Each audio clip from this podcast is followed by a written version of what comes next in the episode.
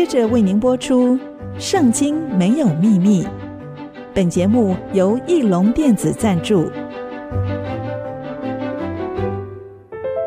Gospel 秘密之 Secret 真理 Bible。圣经没有秘密，其中虽有奥秘之处，重要的意义却十分清楚。请听曾阳晴为你解密。FM 九七点五，您所收听的节目是《圣经没有秘密》，我是曾阳晴啊。好的，我们上一次节目讲到扫罗已经被杀了，战败被杀。大卫呢，这时候他等于是在南方啊，成为犹大人的啊这样子的支派的君王啊。那北边呢，其实是由这个军头啊啊元帅。押尼尔啊，支持扫罗的儿子伊施波设，然后就在北方啊，一大半的呃十大概十个支派都是支持扫罗的哈。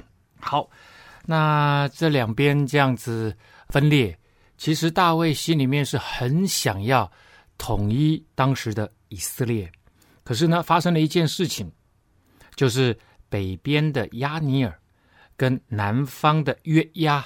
啊，两个人呢，竟然在基遍产生了一次小规模的军事冲突，死了上百个人啊。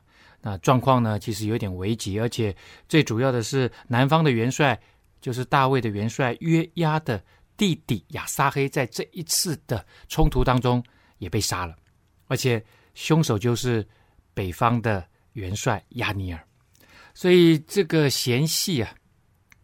这个撕裂伤非常的严重，大卫很难去把它弥补回来。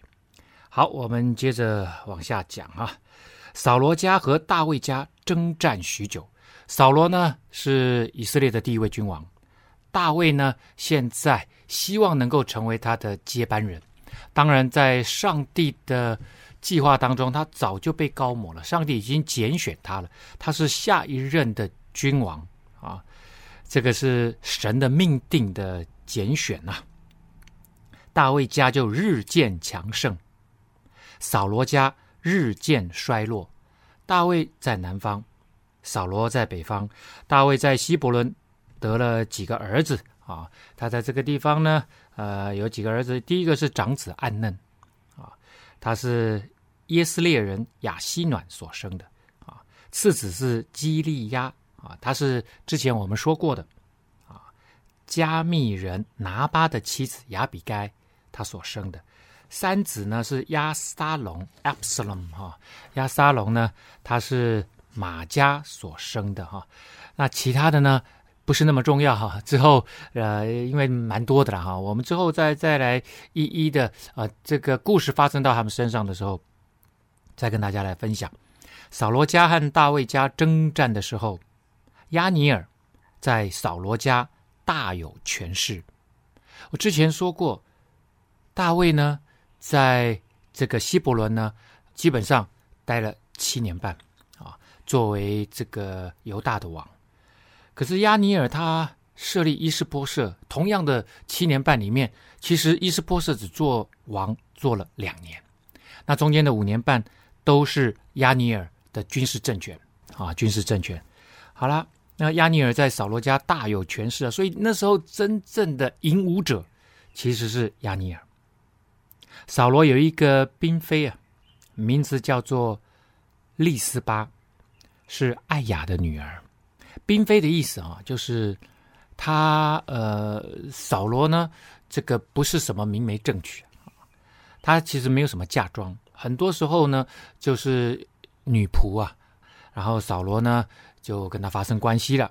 啊，就类似他就在这个家里面呢，啊，就有一点小小的名分呐，啊，但他主要的目的呢是传宗接代，啊，好了，那也被视为是主人的一种财产啊，那当然扫罗是君王啊，他他要什么大概都就就没什么问题嘛哈，那他替扫罗生了两个儿子哈，一个叫做亚摩尼，一个叫做米非波设。一日啊，伊斯波设呢就对亚尼尔说：“你为什么与我父的嫔妃同房呢？啊，那这个就上下文来看就很清楚了。这个嫔妃呢，就是利斯巴，她是跟利斯巴同房。那这一点呢，啊，当然第一个伊斯波设会那么在意，他也可以不在意，因为其实掌大权的是亚尼尔，扶持他的是亚尼尔，亚尼珥用他的军事的势力来这个扶持他啊，他其实可以睁一只眼闭一只眼。但是呢，这件事情伊施波设为什么这么在意？因为一般来说，先王的嫔妃由后王来继承，所以呢，亚尼尔的心他很明白啊，亚尼尔心很明白，其实他觉得自己的权力已经是挟天子以令诸侯了，他其实就是那个天子啊，啊，他其实就是那个真正的君王权力在握的那一个人。不是伊斯波设啦，伊斯波设不过就是他的傀儡而已。但是呢，亚尼尔并没有真的想要篡位，因为他如果想要篡位，他老他不不需要扶持伊斯波设。但是这一个行为对于伊斯波设来讲，他认为是叛国的行为。伊斯波设这时候执政已经两年了，两年了，他慢慢慢觉得他必须把权力拿回来，这大家可以。感觉到这个中间的政治斗争呢、啊，押尼尔因为伊施波设的话就非常的发怒，说：“我岂是犹大的狗头呢？”这是什么意思啊？他明明就是北方，他不是犹大，犹大那边是大卫啊。他说：“我难道是犹大的狗头吗？”什么意思？意思就是说我是犹大的卑贱的背叛人吗？啊，背叛谁？当然是背叛北方的以色列族啊。好，意思说我我难道是替替犹大做事情的吗？我是忠心耿耿在你们家，在扫罗家你们做事情的。我恩待你父扫罗的家和他的弟兄朋友，不将你交在大卫的手里面。我如果是犹大的狗头，我老早把你交在大卫的手里面了。意思是这样了。今日你竟为这妇人责备我吗？对于亚尼尔来讲啊，其实这个人蛮直的啊，蛮直的。他没有要篡位啊，所以他才说他把这个嫔妃利斯巴不过是就是当做一个女人而已啊。哦，这这个扫罗死了嘛，那这个嫔妃在后宫，他就觉得反正趁便嘛，哈，就是这样子。我若不照着耶和华骑士应许大卫的化行，废去扫罗的位，建立大力的位，大卫的位啊，大卫的位就是大卫王的位，使他治理以色列和犹大。从但直到别是巴，愿神重重的降罚于我。大家看到没有？其实对于亚尼尔来讲，其实大家都知道，耶和华已经把这个恩高，把这个恩高君王的位置交给大卫了。上帝已经应许答应大卫，你是接班人了。在这里，亚尼尔大家都知道这件事情，所以押尼珥说：“你要是再这样子讲哈，我我就去帮大卫。”我把你呢，跟你这个爸爸的位置全部都给取消掉，让大卫来治理啊，南北都让他治理，从但直到别是巴，当时北边的属扫罗的这样子，最北边就是但啊，最南边就是别是巴啊，所以意思就是说我把北边都交给他啊，如果没把北边的以色列国交给犹大的王大卫，愿上帝重重的降罚于我。所以他其实已经在发咒诅了，他发这个咒诅，他就一定会做到。亚尼尔在当时北边的这个势力权力之大，他讲这话其实就已经是威胁伊斯波设说：“你你玩完了，就是这个意思。”伊斯波设惧怕亚尼尔，不敢回答一句，一句话都不敢讲。亚尼尔打发人去见大卫，替他说：“这国归谁呢？”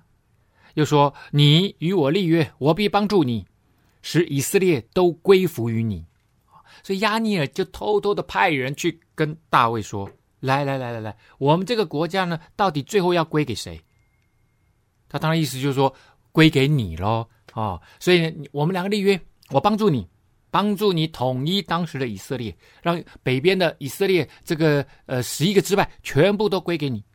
哇，那这就是正中下怀啊！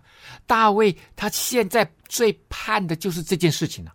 大卫说：“好好好好，我与你立约，因为大卫知道北方真正掌权的人是押尼珥，不是伊施波设。大卫很清楚了。但有一件很奇妙啊，下面这件事情最好玩了。我先讲出来，等一下我们在下一段的节目再跟各位解释为什么大卫有这个附带条件。他说只有一个条件，就是你来见我的时候，若不将扫罗的女儿米甲带来，必不得见我的面。这个米甲呢，其实是他真正的原配啊，她是扫罗的女儿了哈，二应该是二女儿吧。大卫本来按着扫罗当时的说法啊，谁能够去拿到一百个非利士人的羊皮，大家还记得，就是包皮呀、啊，我就把女儿嫁给他。当时呢，是呢，大卫就带着人真的去拿了如数的这样子的包皮哈，然后呢，就迎娶了。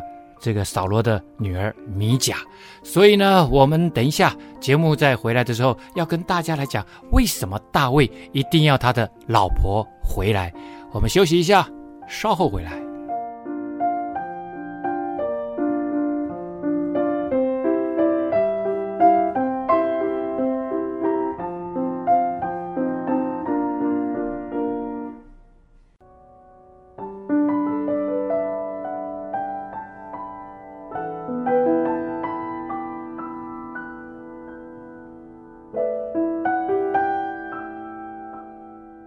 欢迎您回到《圣经没有秘密》，我是曾阳晴哈。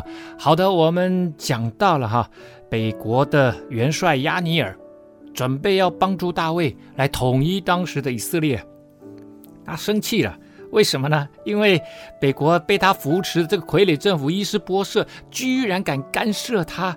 啊，跟女人的关系，当然这个女人呢，利斯巴，她是扫罗遗留下来的嫔妃啊。在按照当时的文化来看的话，先王的嫔妃是由后面的王来继承的。当然，如果是伊施波设，那是他爸爸的女人，他当然是不会去动她。可是对亚尼尔来讲，你扫罗留下来的女人，现在我是最有权力的人嘛。好了，Anyway，大卫是说没有问题，我们可以立合约，我很愿意，但是。但是你一定要把我的那个老婆，我的第一个老婆扫罗的女儿米甲带来，要不然不得见我的面。确实，他们曾经结过婚呐，哈。可是后来扫罗把她许配给别人呐。扫罗这个真的是哦，为什么大卫一定要他老婆米甲回来呢？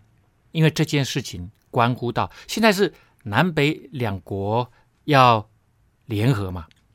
那大卫。这个动作要确保他是扫罗的真正的统治的继承者，因为他跟扫罗家，他也要表明说：“哎，你看看，我还是把我老婆迎接回来了，我跟扫罗家没有什么怨恨哦，我没有结什么冤仇哦，而且呢，跟北部的以色列人这样子来和谈，其实他跟米甲的这个动作，把米甲重新迎回来的这个动作。”对于他们的和谈可以铺路啊，我是扫罗的女婿啊，啊，我不是外人呐、所以大卫很精明啊，在这些小地方他都非常非常的厉害啊。大卫就打发人去见扫罗的儿子伊施波设，说：“你要将我的妻米甲归还我。”哎，刚刚不是说大卫说这个叫这亚尼尔去把米甲带来吗？结果是他自己出手，他自己出手就可以成功吗？当然不行啊！他是要什么？要押尼尔先回去，先去运筹帷幄，先去 under table 的，在桌子底下先去把这个事情搞定。然后呢，他明媒正娶，他去把人再给他要回来。他是我从前用一百个非利士人的羊皮所聘定的。他就跟伊斯波设直接讲了，伊斯波设就打发人去，也没办法。为什么？这中间一定是押尼尔居中的影响力，所以伊斯波设。鼻子摸了，只好就去把米甲啊弄回来，将米甲从拉伊的儿子她丈夫帕铁那里接回来，所以米甲后来被许配给帕铁。米甲的丈夫跟着她一面走一面哭啊，直跟到巴户琳。押尼尔说：“你回去吧。”帕铁就只好回去了。这真的是哈、哦，人在江湖身不由己啊！哦，没办法，谁叫你要跟皇家的人、跟君王的家的人这个结亲呢？啊，押尼尔对以色列的长老就说了：“从前你们愿意大卫做王治理你们，现在你们可以照心愿而行啊，你们可以如愿呐啊。所以以色列人认识也知道大卫，他们都知道大卫被上帝撒母耳这位最后一位先知啊来膏抹他，设立他为未来的君王。所以大家其实很希望他回来统治这个国家，因为最后扫罗整个人是不对劲的，而且他的几个儿子，这最厉害的几个儿子后来都战死沙场。这些什么伊施波设啦、米非波设，这都都不行的啦。所以他们很希望大卫来做王治理他们，因为耶和华曾论到大卫说：“我必借我仆人大卫的手，救我民以色列脱离非利士人和众仇敌的手啊。”押尼尔把之前撒母耳高摩大卫那时候上帝答应以色列的事情，再重新述说了一次。押尼尔也用这话说给便雅悯人听，这个才是最重要的。当然，以色列另外的十一个支派，十个支派都搞定了，但是有一个支派是最难搞定的，就是便雅悯支派。为什么？因为扫罗就是便雅悯支派的人，便雅悯支派可以说是扫罗的铁粉呐，核心支持者啊。因为扫罗是这个支派的人呐，所以亚尼尔呢就把这话说给。便雅悯人听了之后呢，又到了希伯伦，显然便雅悯人也点头了，就来到了希伯伦大卫这里，将以色列人和便雅悯全家一切所喜悦的事，就说给大卫听。押尼尔带着二十个人来到了希伯伦见大卫，大卫就为押尼尔和他带来的人摆设宴席呀。押尼尔就对大卫说。我要起身去招聚以色列众人来见我主我王，与你立约，你就可以照着心愿做王了。于是大卫就送亚尼尔去，亚尼尔就平平安安的去了。亚尼尔为什么要帮大卫？除了伊斯波设把他惹火了以外，其实很重要。我相信他跟大卫有一些不为人知的约定啊。也许亚尼尔来这里，他可以当国防部长。啊，他可以当真正的大元帅，谁知道？但是这边都没有写。可是我绝对，因为押尼尔会说：“你看看嘛，大卫，你之所以能够把，要不然你你你能够发动这么大的战争吗？这个内战是不对的啊。然后你让这个，我让这个和平统一，这不是很棒吗？所以对押尼尔来讲，他觉得这绝对是超级大功一件啊！大卫一定会给他一个很棒的位置来做。约押和大卫的仆人，而且这中间有一个极其关键的人，就是约押，因为亚尼尔之前杀死了约押的弟弟亚撒黑，这是其中一点。第二个更重要、更重要的冲突点在哪里？因为亚尼尔是北方的军头啊，而约押是南方的军头啊。当然了，南方的军头应该是大卫自己啊，因为大卫自己也很会带兵的。可是约押。却是大卫手下的元帅，所以他的位置跟亚尼尔两个人是冲突重叠的。如果亚尼尔来到南方，或者是来到一个统一的国家的时候，押尼尔很可能会被大卫设立为真正的元帅，那时候约押就会被排挤了。所以对约押来讲，这件事情他想必一定会非常的注意啊。好，那我们来看约押。约押和大卫的仆人攻击敌军，这个仆人都是士兵的意思哈，带回许多的掠物啊，所以大胜仗。那时亚尼尔不在希伯伦大卫那里，因为大卫已经送他回去了，他也平平安安的回去了。所以这时候呢，因为已经讲完了嘛，这个事情完全搞定了，就请亚尼尔回去，因为亚尼尔要去招聚众长老。来跟这个大卫谈妥所有的未来统一的事情啊，未来怎样怎样都怎样哈。好，约押和跟随他的全军都到了，就有人来告诉约押说：“嘿，约押，尼尔的儿子亚尼尔来见王嘞，王送他去，他也平平安安的去了。好了，这只是讲表面，约押来了又走了，而约押来了就跟大卫王有非常密切的沟通。”哇，这个不得了啊！这听在约押的耳朵里面，这中间有多少的阴谋啊？而且又是他的死对头亚尼尔杀了我弟弟的这个死对头，所以约押就去见王说：“你这是做什么呢？亚尼尔来见你，你为何送他去呢？他就踪影不见了呢？你当晓得，尼尔的儿子押尼尔来是要欺骗你的，要知道你的出入和你一切所行的事啊。”约押很不高兴啊。啊，他觉得大卫，你跟他做了秘密的交易，你你要把我卖掉吗？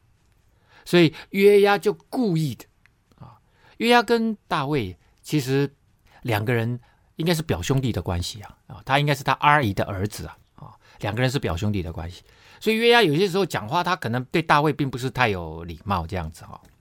好了，那他故意就把这个丢烟幕弹，说你都不知道押尼珥背后在想什么，他其实是要来探听虚实的。我觉得真正的症结是约押害怕押尼珥取得大卫的信任，而且把他给取代掉了，所以他真正的考虑点是他自己的权位的问题，当然还有他弟弟的仇一定得报。约押会怎么做呢？我们休息一下，稍后再回来。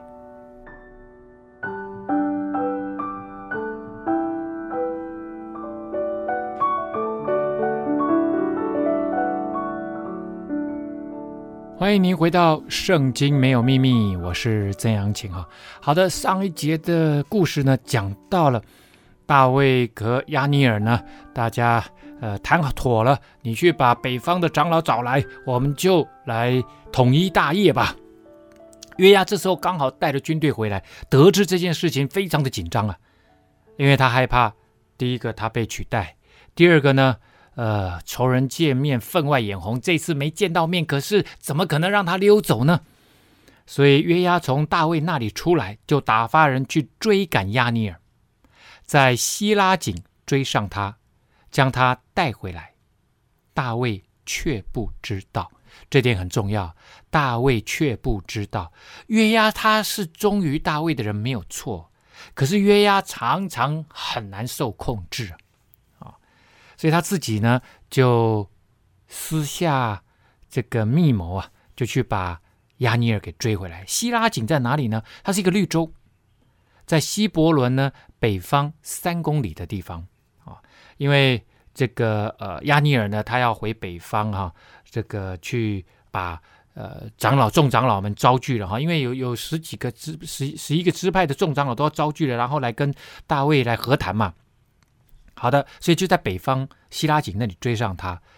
亚尼尔回到希伯仑，约押领他到城门的瓮洞，我们的瓮中桌边那个瓮洞。这里原先城门的瓮洞啊，那因为其实每个国家的城的设计不大一样哈、我相信瓮洞应该是中国的城墙的一个特殊的设计啊，是为了要让攻城进来的敌军呢、就在呃内。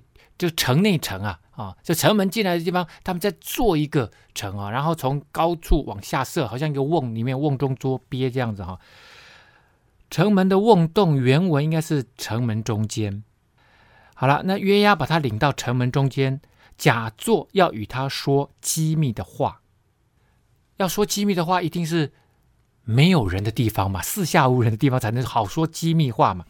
那城门又是人来人往、人最多的地方。所以我相信他们是在城门附近找一个角落，人比较少的地方，然后要跟他说机密的话，却在那里就刺透他的肚腹，他便死了。这是报杀他兄弟亚撒黑的仇啊！所以呢，他私下报仇啊，这是约押做的第一件不对的事情，而且呢，违背大卫的命令。大卫是要。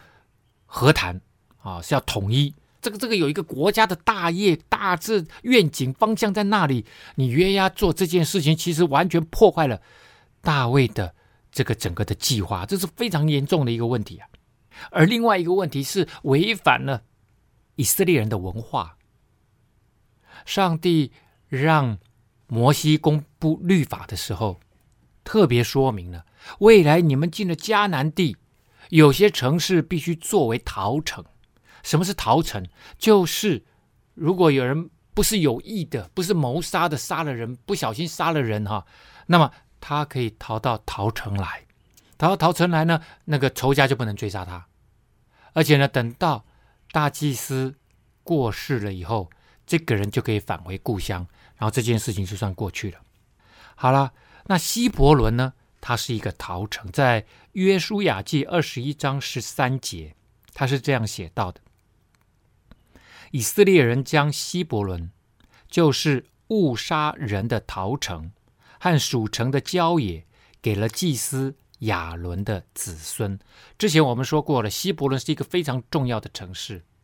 这个不仅是犹大山地中间最大的一个城市，它有战略要点之外，而且就他们的文化来讲，亚伯拉罕在这里设立第一座啊，给上帝献祭，而且后来这个亚伯拉罕、以撒、雅各，等于算是以色列人的先祖，三大重要先祖都葬在这里。所以这里是陶城啊，而且当然就给了祭司亚伦，亚伦是第一任大祭司，所以希伯伦多么重要就知道了。他是一个大家 everybody knows，他是一个陶城，可是你却在这里报仇，这完全违反上帝的旨意啊！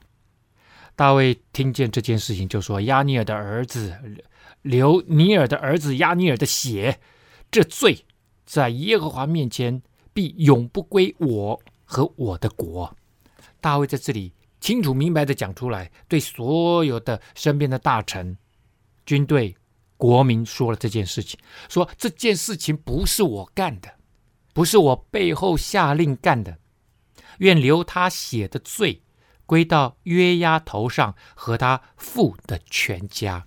这件事情是约押干的，这个罪要归到约押的头上，还有他全部他们的父家，也就是咒诅人家。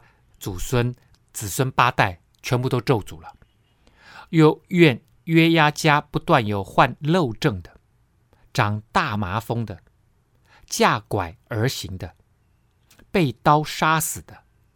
缺乏饮食的，看到没有？咒诅他们 真的是祖宗八代，全部都一起咒诅了。不仅是你、你的父家、你的后代，全部都是这样。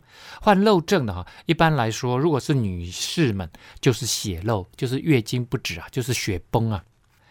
然后男子呢，应该是身体的分泌物不断的流出来啊，那这会导致什么？导致身体衰弱。那这个到底身体的分泌物是什么呢？啊？也不太清楚，那当然是比较以下方的身体的分泌物，可能是一直吸拉肚子，或者是可能是精子会不断的流出来，哈，患漏症的。那当然就意思说身体衰弱不洁啊，啊，长大麻风的没问题，是某种这个、皮肤的问题哈。架拐而行的哈，说难道都是变瘸腿的吗？架着拐杖吗？No，不是哈。这个原先原文是手扶纺锤。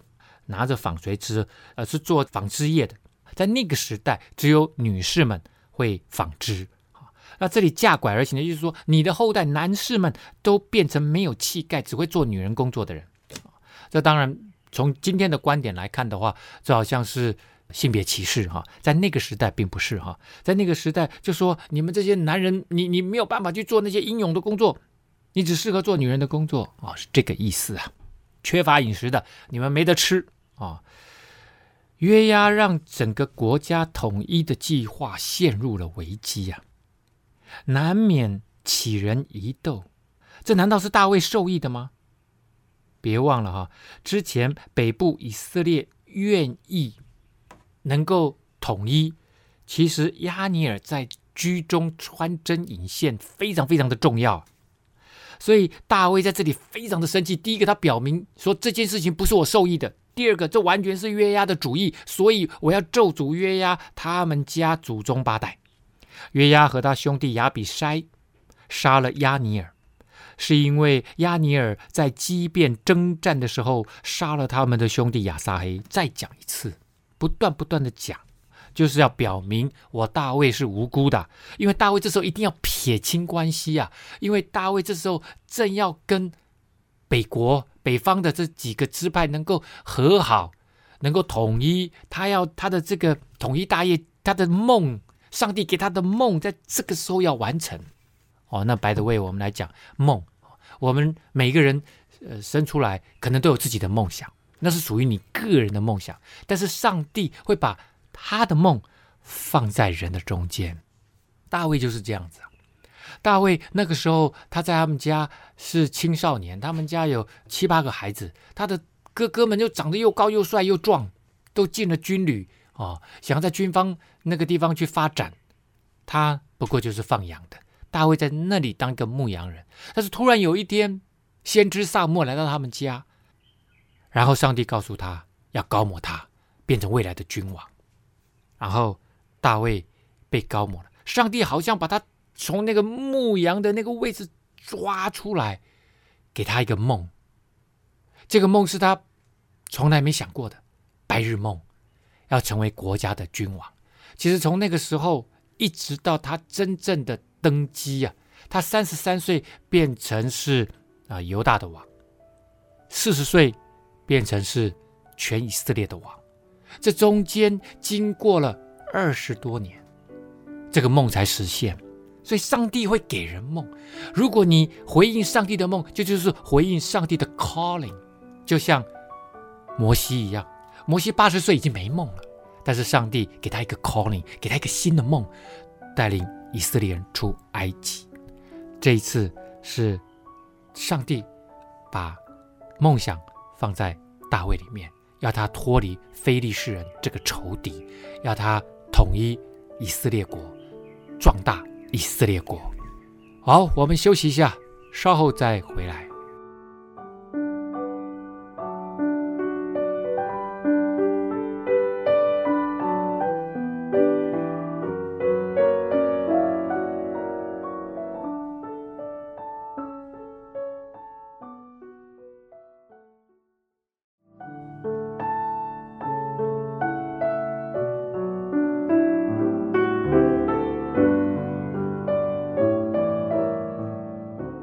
您回到《圣经没有秘密》，我是曾阳晴哈。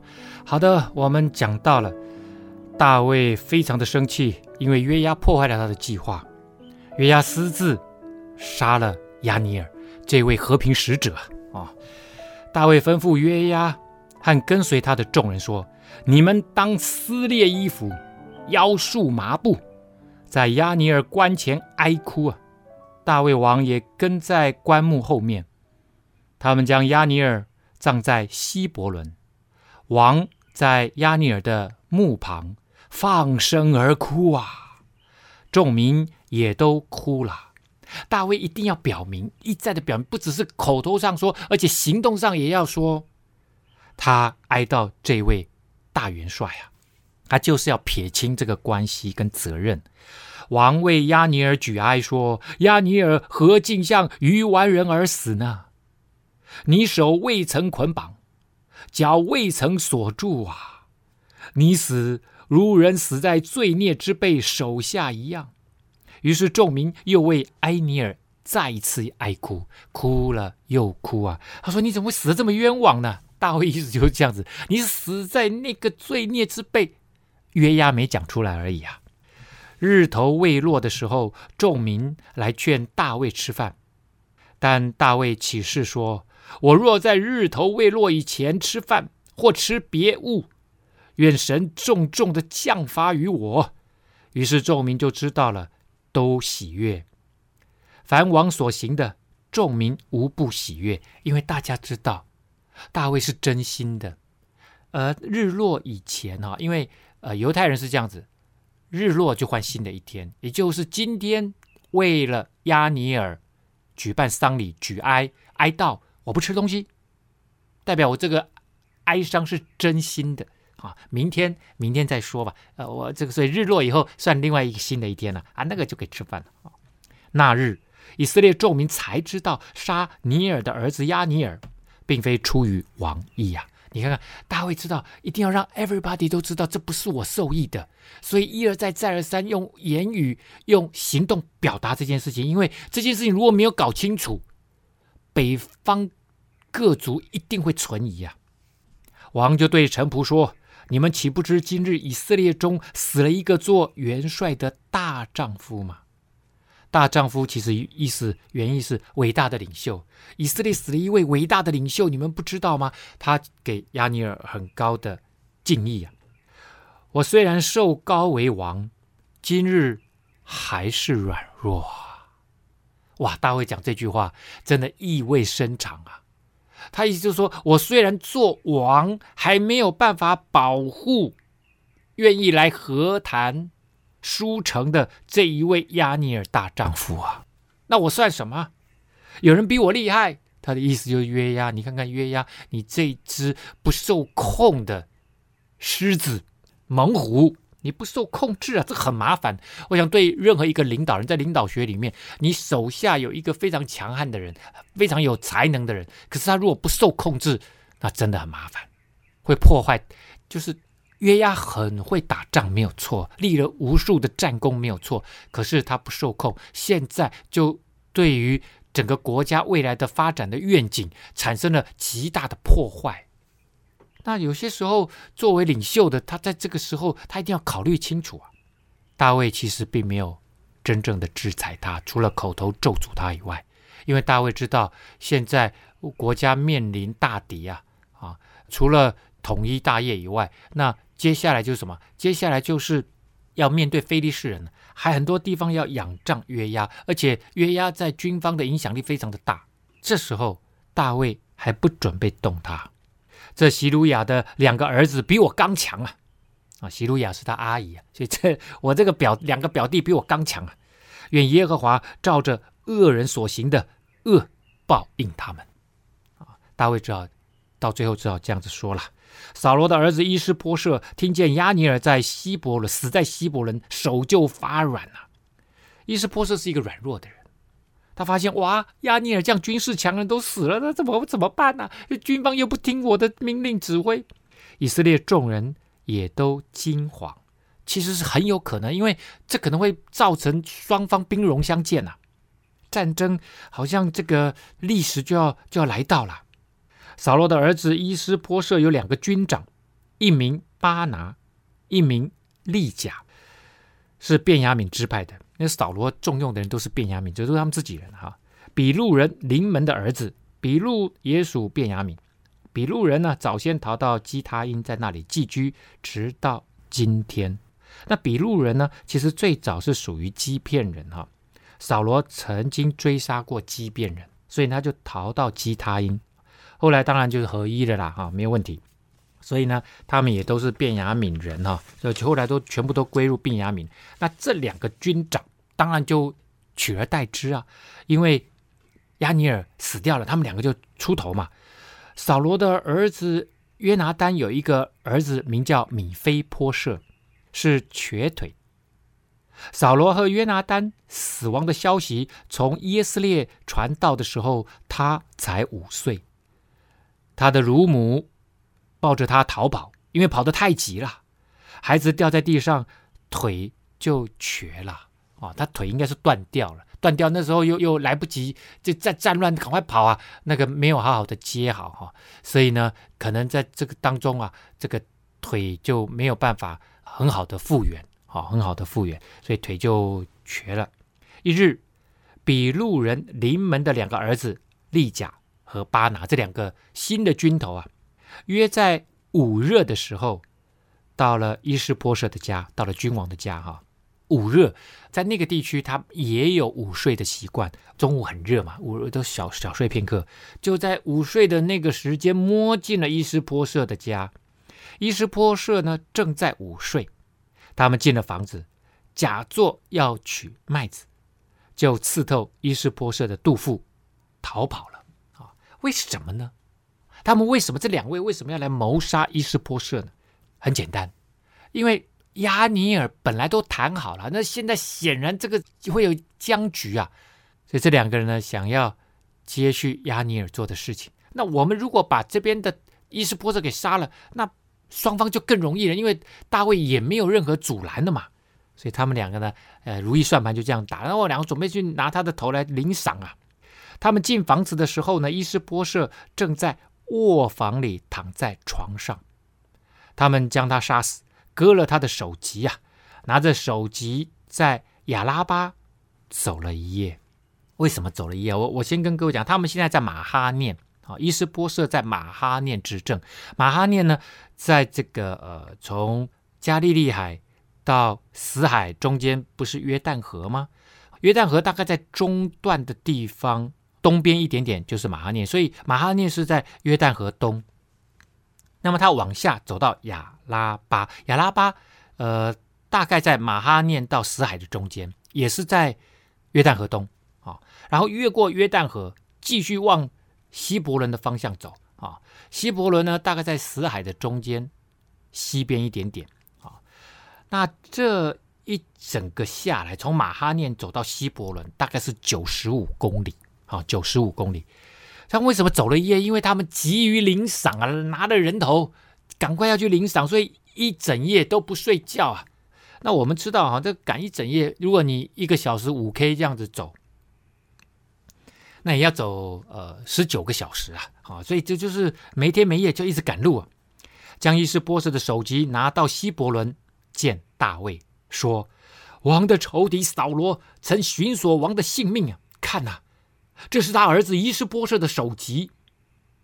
耶和华今日为我主我王在扫罗和他后裔的身上。”报了仇啊！你看看，我把伊斯波设北方的君王带来给你，他的首级带来给你，我要来领赏啊！我帮你报仇了。以前扫罗一直寻索你的命嘛，一直追杀你。大家都从外表来看，认为说扫罗追杀大卫，大卫一定会记恨。错，大卫两次放过他，大卫已经把扫罗交给上帝来处置他了。大卫一直不认为他有权利去处置扫罗跟扫罗的家。大卫就对比路人临门的儿子利甲和他兄弟巴拿说：“我指着救我性命、脱离一切苦难、永生的耶和华起誓啊！我指着上帝起誓！从前有人报告我说扫罗死了，他自以为报好消息，我就拿住他，将他杀在喜格拉。喜格拉那个亚玛利的年轻人了、哈，这就做了他报消息的赏赐。”何况恶人将一人杀在他的床上，我岂不向你们流他血的罪吗？向你们讨流他血的罪吗？从世上除灭你们两个吗？于是大卫吩咐少年人将他们杀了，砍了他们的手脚，挂在希伯伦的池旁，却将伊施波设的首级葬在希伯伦亚尼尔的坟墓里面。好了，伊施波设死了，那么以色列跟犹大的大卫王如何能够统一呢？今天来不及说了啊，这个下一次我们圣经没有秘密，再告诉大家南北如何能够统一或者联合。今天节目到这个地方告一个段落，圣经没有秘密，我们下次再会。